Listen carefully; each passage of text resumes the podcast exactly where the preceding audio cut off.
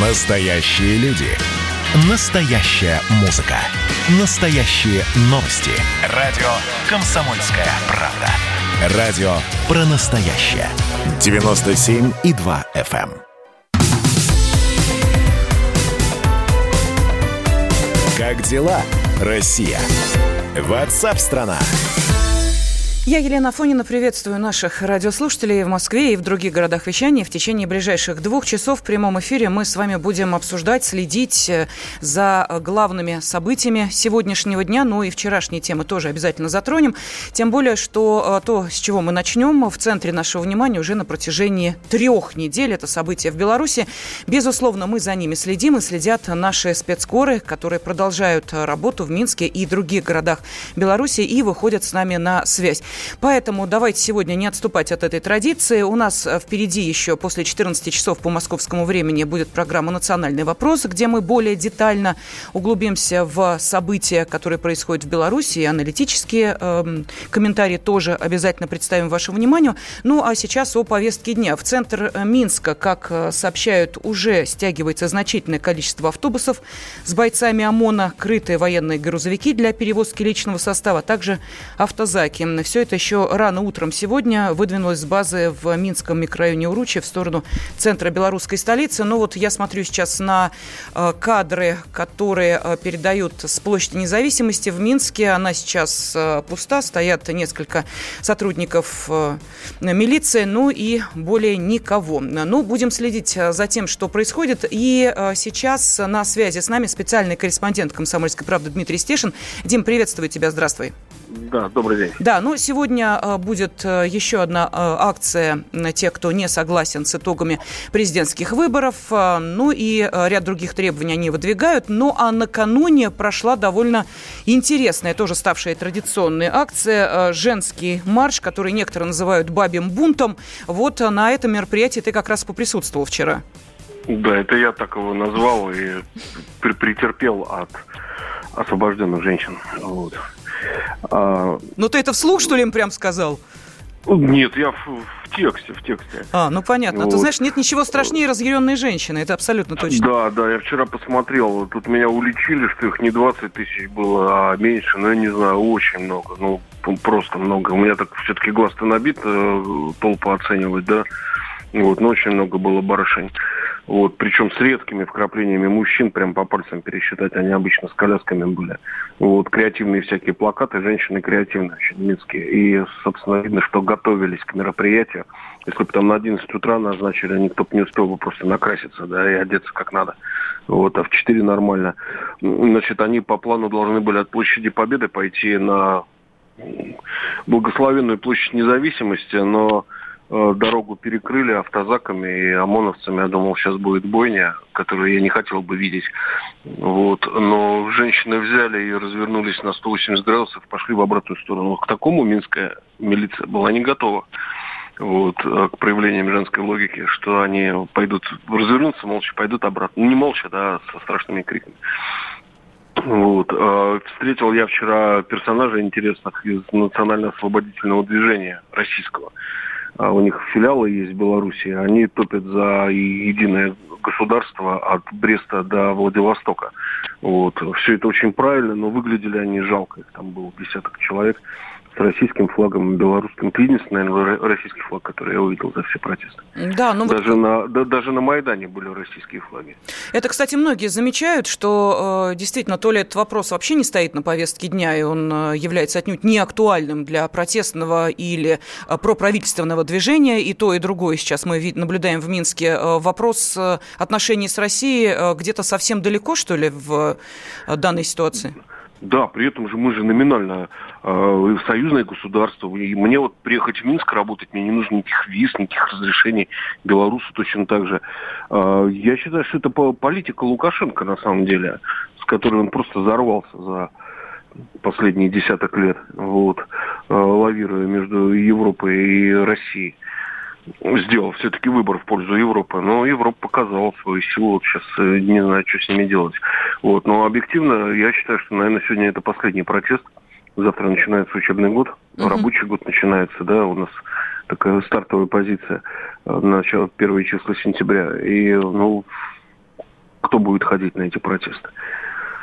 А, Дим, еще вопрос. Какие сегодня э, планы есть? Какие мероприятия? Потому что вот я смотрю, и проправительственный митинг вот должен был стартовать, не знаю, стартовал или нет, и э, антиправительственный должен пройти на площади независимости. То есть э, сегодня опять э, достаточно много событий должно быть в Минске. Ну, ожидается, да. Угу.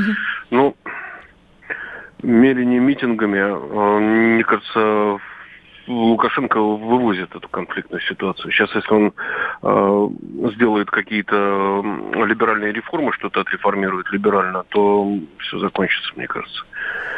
Спасибо. Специальный... По крайней мере... Угу. Да-да-да, Дим, спасибо. Специальный корреспондент «Комсомольской правды» Дмитрий Стешин был с нами на связи. Дим, я с тобой не прощаюсь, потому что сегодня будем следить, благодаря тебе, за тем, что происходит в Минске. Будешь выходить с нами на прямую связь, потому что и в программе «Национальный вопрос», и, конечно же, в э, нашем э, линейном эфире мы обязательно будем возвращаться к теме Беларуси. Впрочем, мы ее не оставляем и сейчас. На связи с нами спецкор «Комсомольской правды» Александр Кот. Саша, я тебя приветствую. Да, здравствуй. Да, здравствуй. Ну вот, э, пошел разговор о пророссийских силах в Беларуси. На митинге они выглядят не очень убедительно, потому что количество этих людей, ну, буквально по пальцам пересчитать. Тебе тоже, э, насколько я понимаю, удалось встретиться с, чем, э, с тем человеком, который мог бы представлять именно пророссийские силы в Беларуси. Правильно я понимаю? Ну, э, один из этих людей, mm-hmm. то есть их на самом деле, они на самом деле есть, просто их голос не слышен, и многие из них просто боятся себя каким-то образом а, показать, потому что а, в первую очередь они не знают, как на это отреагирует власть. Вот я встретился с человеком, который пытался выдвигаться в президенты, Беларуси на этих э, выборах, э, но его сняли из-за того, что он родился в России, родился в Сибири, хотя всю жизнь прожил в Беларуси, но вот по э, законодательству белорусскому надо и родиться в Беларуси, чтобы э, пытаться стать ее э, президентом. И вот я с ним поговорил, и, конечно, очень такая плачевная картина вырисовывается, как себя чувствуют пророссийские, просоюзные э, движения в Беларуси. Фактически там последние э, пять лет их просто загоняли под плинтус. Создавалась такая атмосфера антагонизма к России. Э, все время пугали тем, что э, э, Россия то там нефтяные войны, то газовые войны, то молочные войны и так далее, и так далее. И вот по мнению моего собеседника, это все результат работы части элит белорусских, которые влияли на Александра Григорьевича Лукашенко. Именно они э, вот направляли его во время его всяких антироссийских высказываний, всяких антироссийских действий, и э, любые инициативы пророссийских движений, они просто пресекались на корню. Э, там есть несколько движений, там при Россотрудничестве, но это такие номинальные. Вот. А сегодня э, различные, ну это не партии, это объединения на почве там того, что люди считают, что мы один народ, есть люди еще там с советской ностальгией. Вот они решили объединиться. И сейчас вот они создали Э, координационный совет патриотических сил. Буквально там пару дней назад э, было у них э, первое заседание, на котором они решили, что объединившись, они должны инициировать референдум по юридическому оформлению союзного государства Беларуси и России, потому что сейчас оно существует как-то фантомно, без каких-то обязательств юридических, без там, я не знаю, единого пространства экономического, валютного и так далее. Вот э, они хотят инициировать про, про, вот этот процесс, потому что на самом деле людей, которые эм, являются сторонниками союз, союзного государства в Беларуси много. Если говорить о сторонниках Лукашенко, то это большинство. Если говорить о противниках, то, ну вот пока я думаю, что 50 на 50, хотя это количество э, среди противников уменьшается, я имею в виду тех, кто хотят э, союза с Россией. Э, и пока, пока еще не критично, пока большинство белорусов за союзное государство, это, конечно, надо делать. И э, тут я уж цинично скажу, но надо воспользоваться э, шатким положением Александра Григорьевича и все-таки заставить его пойти на э, эту интеграцию с Россией. Да, но тем более, что мы видим, э, президент э, нашей страны, вот 27 августа эти события, конечно, очень важные в на том, что касается четкого сигнала, что мы едины пространства, ну, скажем так, славянских народов, и помощь и поддержка будут оказаны. То, что Путин сообщил, что Россия по просьбе Лукашенко сформировала резерв сотрудников правоохранительных органов,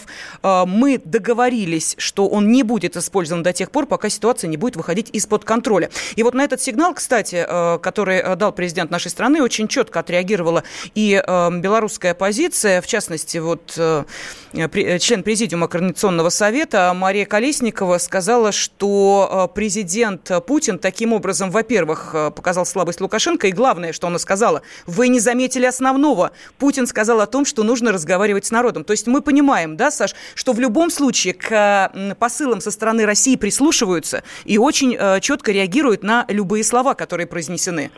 Ну вот главное, что нет этих антироссийских настроений. Конечно, многие высказывают опасения, что вот вместо нашего ОМОНа теперь нас будет бить российский ОМОН, но это такое бытовое мнение. А на уровне э, лидеров э, оппозиции, та же Колесникова, э, об отношениях с Россией, о словах Путина говорят крайне аккуратно, крайне дипломатично, и никакой там антироссийской риторики в духе Э, предвыборного Александра Григорьевича здесь и в помине нет. Э, то есть, э, хоть это и не признается в открытую, но белорусская оппозиция в том числе надеется и на то, что Россия поможет вот в этом политическом кризисе. Кстати, да. буквально вчера, по-моему, Тихановская сказала, что она считает Россию ключевым игроком, который мог Спасибо. бы быть посредником между... Специальный корреспондент «Комсомольской правды» Александр Коц был с нами. WhatsApp страна Настоящие люди. Настоящая музыка. Настоящие новости. Радио «Комсомольская правда». Радио про настоящее.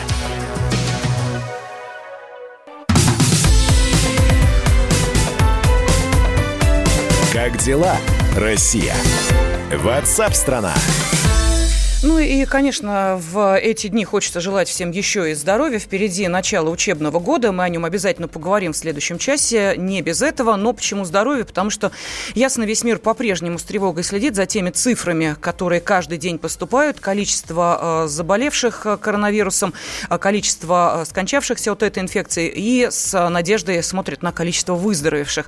Ну а европейские страны по-прежнему считают, что меры слишком жесткие. Так Волна акций протеста накануне прокатилась по э, Европе. В Лондоне около 10 тысяч человек собрались на Трафальгарской площади.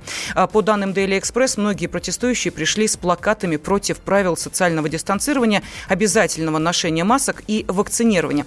В Париже число оштрафованных на антимасочные акции достигло 123. Э, всего на улице французской столицы вышли несколько сотен человек.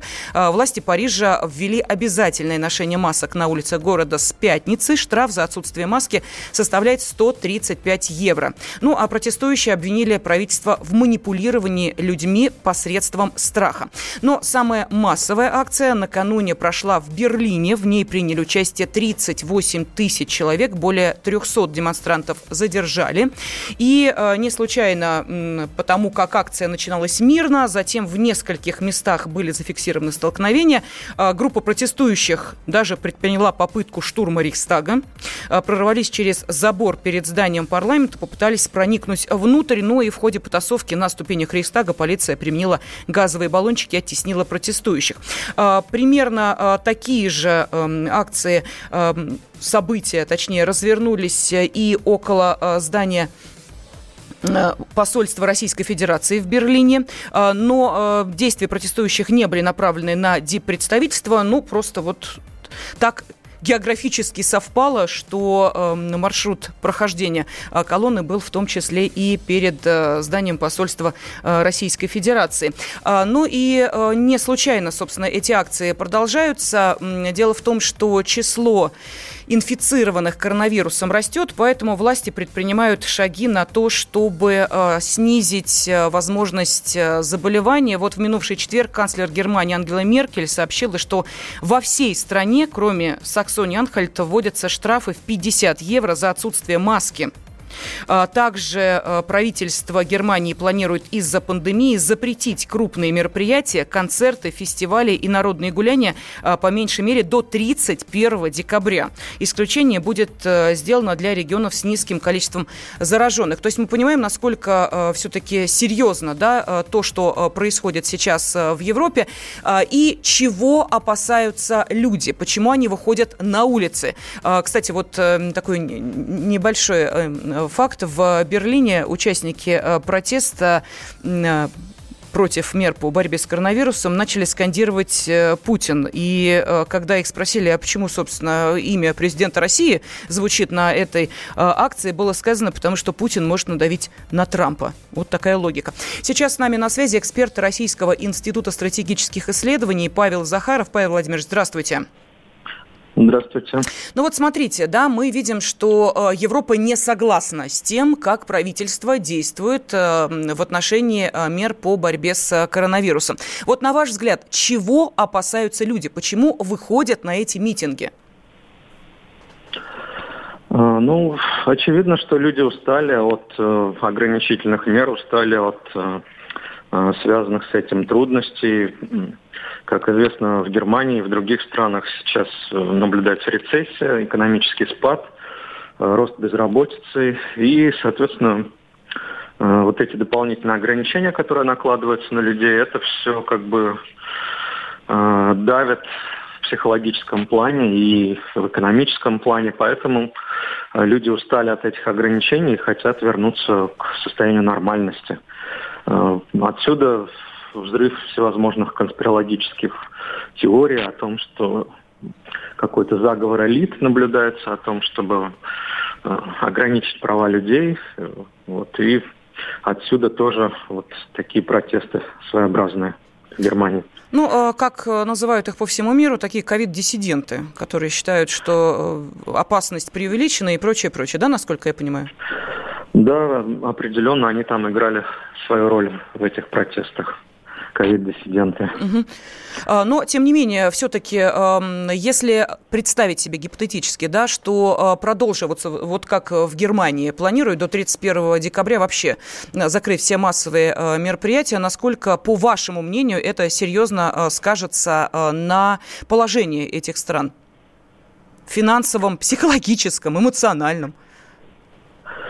А, ну, конечно, это усугубит экономический спад, усугубит рецессию. А, в каких-то отраслях будет наблюдаться рост безработицы, а, прежде всего связанных с, с теми отраслями, которые зависят от туризма, от отеля, от, от, отели, допустим, рестораны. Это все как бы те виды бизнеса, которые страдают от ограничений. Соответственно, от экономических трудностей а, тоже проистекают и психологические трудности, и усталость людей от ограничительных мер. Спасибо. С нами на связи был эксперт Российского института стратегических исследований Павел Захаров. Радио «Комсомольская правда». Ну а тем временем стало известно, э, Минобороны Индии подтвердила отказ от участия в стратегическом командно-штабном учении «Кавказ-2020», которое запланировано в нашей стране на сентябрь этого года. Сейчас с нами на связи военный обозреватель «Комсомольской правды» Виктор Буранец. Виктор Николаевич, здравствуйте. Добрый день. Ну вот не случайно мы эту тему сейчас э, затронули после разговора о, том, как европейские страны реагируют э, на, пандемию коронавируса, какие жесткие ограничения, потому как э, Минобороны Индии сказали, что, мол, не очень хорошая ситуация с коронавирусом в Индии, большое количество заболевших, и, мол, типа, поэтому мы вот не приедем на эти учения. Это действительно так? Это правильно? Я думаю, что здесь Дели э, в немалой степени э, лукавит, поскольку, вы знаете, в Китае тоже наступает вторая волна э, вируса, как и в других странах региона. Тем не менее, они и приехали и на армии 2020 и, и приедут на Кавказ 2020. Здесь есть несколько причин, э, которые, э, которые можно отнести к каким-то скрытым. Ну, во-первых, э, не мне вам, Елена, рассказывать, что в последнее время между Китаем и Индией искрит, и дело дошло даже до, до серьезного вооруженного конфликта. Это, это раз – во-вторых, у Индии есть определенные претензии к России, и я не побоюсь сказать, она за последние годы ведет себя очень капризно. То она отказывается от нашего Су-57, мы, кстати, его делаем вместе, там комплектующих много, то она недавно сообщает, что она согласна брать. Ну, в общем-то, она ведет такую игру. Э, я попутно замечу, что Индия, например, страшно обиделась, когда мы С-400 э, первыми продали Китаю, а ей не продали. Мы обязаны здесь маневрировать. Россия, конечно, делает много для того, чтобы примирить эти страны соседи, и, и одним из таких фактов, в общем-то, и должен был э, сыграть роль э, во время э, Кавказа 2020. Но индусы, э, индусы отказались. Ну что ж, это, э, э, это их выбор, и очень жаль, что эти политические игрища между Пекином и Дели, они и сказываются и на наших, скажем так, дружелюбных жестах. Мы собирались их приглашать и на, и приглашали на, и на, и на армию 2020, и на Кавказ. Ну, индусы отказались. Ну что, это их право, ну а нам, в общем-то, хотелось бы, чтобы видеть э, эту дружественную для России страну, видеть, конечно, на всех тех мероприятиях, на которых мы их приглашаем. Виктор Николаевич, ну вот э, смотрите, в июле э, посол Индии в России заявил о том, что более 70% оружия, которым оснащены вооруженные силы Индии, российского производства. Россия важный партнер в сфере производства оборонных изделий в Индии. И напомнил о том, что планируется визит Сергея Шойгу в Индию до конца года. Вот а, в свете последних событий, да, мы можем говорить о том, что вот эти июльские заявления а, будут подкорректированы или одно к другому не относятся? Я думаю, Елена, уважаемая, что здесь второе. Одно дело вот такие маневры, отказы от участия там в играх, э, в биатлоне, там еще. А другое дело это закрытые дипломатические э, переговоры. Индии никуда не деться, потому что действительно 70% э, индийских вооружений, они либо советские, либо российские. Тем более, что у индусов очень большой портфель заказов у России на будущее. И я думаю, что Шойгу львиную долю этих заказов по согласованию, конечно, с Кремлем ему удастся удовлетворить. Но стратегия, ситуация заключается в том, что мы сейчас так поставлены исторически, что мы вынуждены играть роль миротворцев, посредников между Пекином и Дели. И, в общем-то, и Кремль, и Минобороны, и Генштаб, и МИД наш делают очень, очень много. Я думаю, если можно так сейчас сказать, э, выразиться этим нехорошим словом, это некий такой временной Бзик, э, Бзик Дели, э, который играет в свою игру. Самое главное, что мы остаемся в хороших отношениях, что мы, в общем-то, партнеры, и, и, и Дели, и Москва это постоянно подчеркивает, но нам, конечно, придется очень тонко маневрировать между оружейными, скажем так, аппетитами и Спасибо. Китая, Военный и обозреватель Индии. «Комсомольской правды» Виктор Буранец был с нами на связи. Как дела, Россия? Ватсап-страна! Радио «Комсомольская правда» — это настоящая музыка. Я хочу быть с тобой. Напои меня водой твоей любви.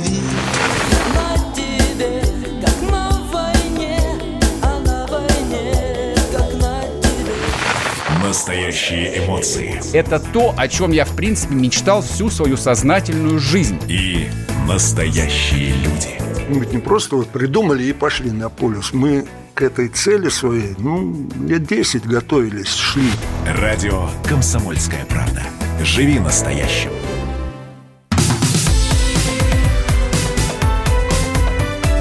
Как дела, Россия? Ватсап-страна! Всем хорошего дня, воскресного. Кстати, это финал лета, можно так сказать, если говорить о выходных днях. Завтра 31 августа, и все впереди у нас, как мы понимаем, осень, зима, ну и далее по расписанию. Так далеко заглядывать не будем, а вот про летние денечки хотелось бы спросить.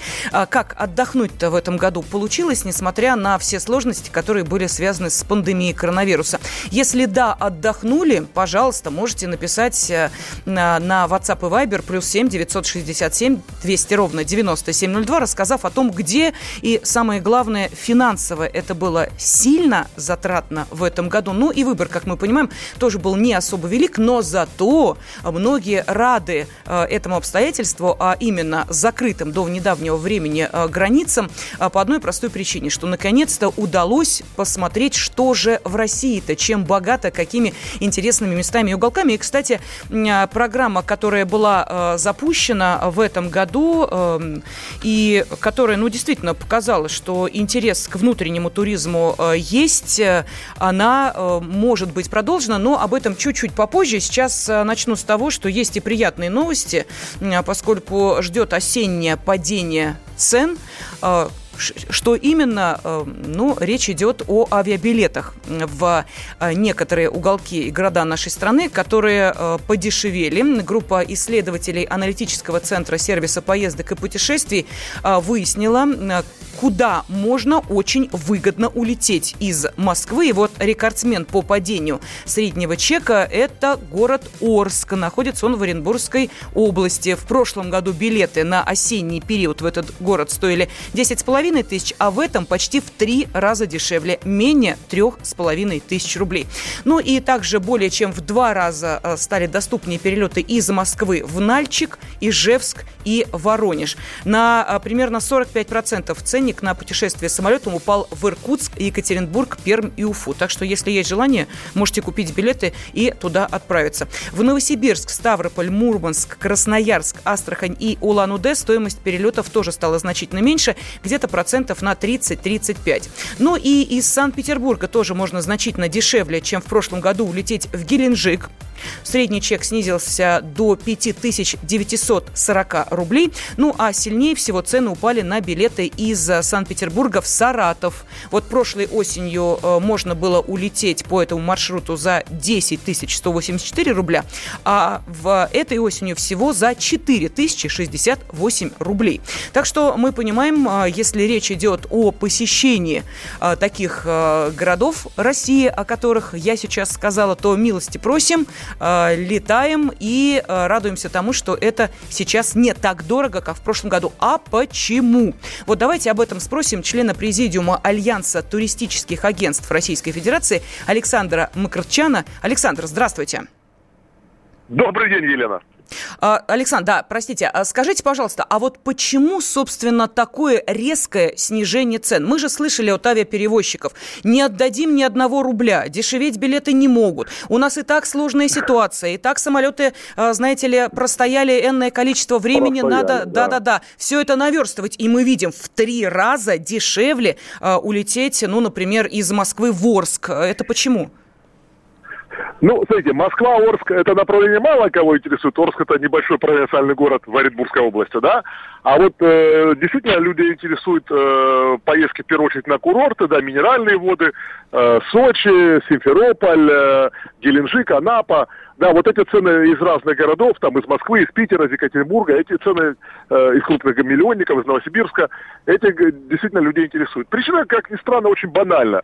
Помогает вот эта фейковая новость о том, что 20 сентября страна может попасть во вторую волну, да, и пандемии, и опять закрыться на карантин, как это было уже в апреле-мае, да, и некоторые люди, э, к сожалению или к счастью, э, ну, к сожалению для себя и к счастью для других, верят в эту фейковую новость, хотя уже было сто раз ее развенчали, причем и властные структуры, и кто только не развенчивал эту новость. Но, тем не менее, многие организации не рекомендуют своим работникам ездить в командировку в это время, да, вот э, там в конце сентября, во второй декаде, в третьей декаде сентября. И действительно мы видим резкое снижение цен, там, ну, Москва-Адлер, да, там билет, который стоил 12 тысяч, продается за 4 тысячи, да, там, трех трех раз э, мы видим снижение. Вот, э, хотя вы же понимаете, что в конце сентября в Адлере купаться еще можно, вода достаточно теплая, будет весь сентябрь по прогнозам синоптиков, да, и я думаю, первую половину октября можно будет купаться в Сочи нормально. Вот, так что вот такая фейковая новость о том, что 20 сентября станет на карантин, помогает снижению цен. И не только, кстати, в авиабилетах. И гостиницы, Э, я вам скажу, что сейчас в Москве на сентябрь месяц запросто можно найти сетевую четырехзвездочную гостиницу, не поверите, за две с половиной тысячи рублей в сутки за номер я повторюсь, за две с половиной тысячи рублей 4 звезды в центре Москвы. Вот такие цены сейчас на сентябрь месяц. Да, но и, э, я не знаю, в связи ли с этим, или, может быть, по причине действительно э, большого интереса, но вот сейчас появляется информация, что программа кэшбэка за туры по России, э, которая проходила с 21 августа по 28 августа, когда можно было э, купить в, у туроператоров туры по России в разные уголки нашей страны и потом получить деньги на на карту МИР, вот этот кэшбэк, возврат от 5 до 15 тысяч да. рублей, она сейчас а, так понравилась, что вроде как собираются даже ее перезапустить осенью. Ну, просто а, цифры я сейчас озвучу, да, это очень важно. За неделю россияне купили туры по стране с кэшбэком на почти полтора миллиарда рублей. И приняли участие в этой программе более 50 тысяч человек. Но э, кажется, что не так много. Что такое 50 тысяч человек? Но каждый человек имел право, ну, хоть 10 туров с этим кэшбэком купить в разные уголки страны именно а, вот в рамках этой программы. А, так вот, вопрос. Я не знаю, есть уже, Александр, какие-то первые а, сведения о том, куда наибольший поток туристов отправится по этим да, кэшбэк-турам? Да, конечно, mm-hmm. такие сведения есть. Да, я только перед этим скажу, что, конечно, от этого программы ожидали больше, да, вот вы сказали полтора миллиарда рублей, на самом деле государство выделило 15 миллиардов, в 10 раз больше. И задача была, чтобы не 50 тысяч человек купили, а около миллиона человек, да, но, к сожалению, из-за того, что программу объявили очень поздно, да и стартовала она, конечно, 21 августа, это крайне поздно, да, э, естественно, программа будет повторяться, потому что деньги остались, которые выделили государство, э, естественно, на следующий год надо эту программу объявлять там в мае, да, чтобы люди э, понимали, куда они. Вы же понимаете, 21 августа, да, люди уже купили все путевки, да, на лето. 1 сентября уже школа начинается. И поэтому, естественно, потрачено, на самом деле, сумма смехотворно мала, полтора миллиарда рублей, да. На следующий год э, уже, я думаю, что действительно превысит 15 миллиардов рублей. Вот. А Куда купили, вы знаете, ничего удивительного. С 1 октября к этой программе подсоединили Красовский край и Крым, и поэтому 80% э, людей купили Э, безусловно, Красноярский край Крым, да, Чер Черное море, и э, в Крыму, и в Красноярском крае. Вот, э, к сожалению, совсем ничтожная часть. Мы-то ожидали больше, мы ожидали, что люди будут покупать Хакасию, Бурятию, Якутию, да, но этого не произошло, да. Вот, э, там а города почему-то, скажем, Москва и Питер не так много покупали, потому что там было ограничение по количеству дней. Нужно проживать не менее пяти дней, четырех ночей. А обычно такой город, как Москва, люди приезжают на там 3-2 дня, да, редко И вот, кстати, да, вот это ограничение по дням а, собираются, если программа будет перезапущена осенью, убрать из вот этого предложения. Я благодарю члена президиума Альянса туристических агентств России Александра Гчана. На воде, на суше, в небе под землей Стали тропки уже, вертишься илой Пусть рассвет замаран, сказка не умрет.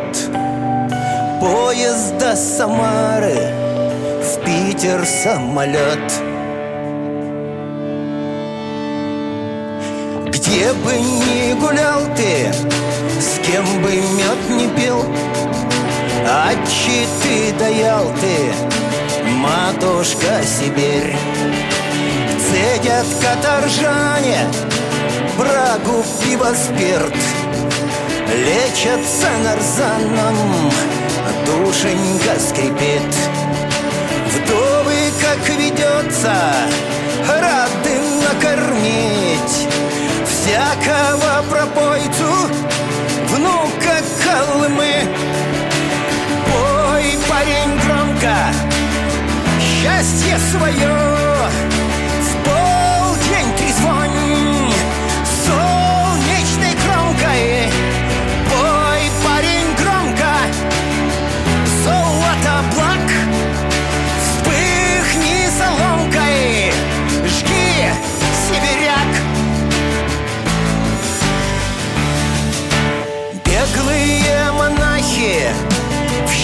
опять разотрут Горестные знаки и запалят труд. Правые ребята с порохом спешат. Кто до правды падок, строен, э, не пузат. Ягодные явки росами умой. Песня для затравки.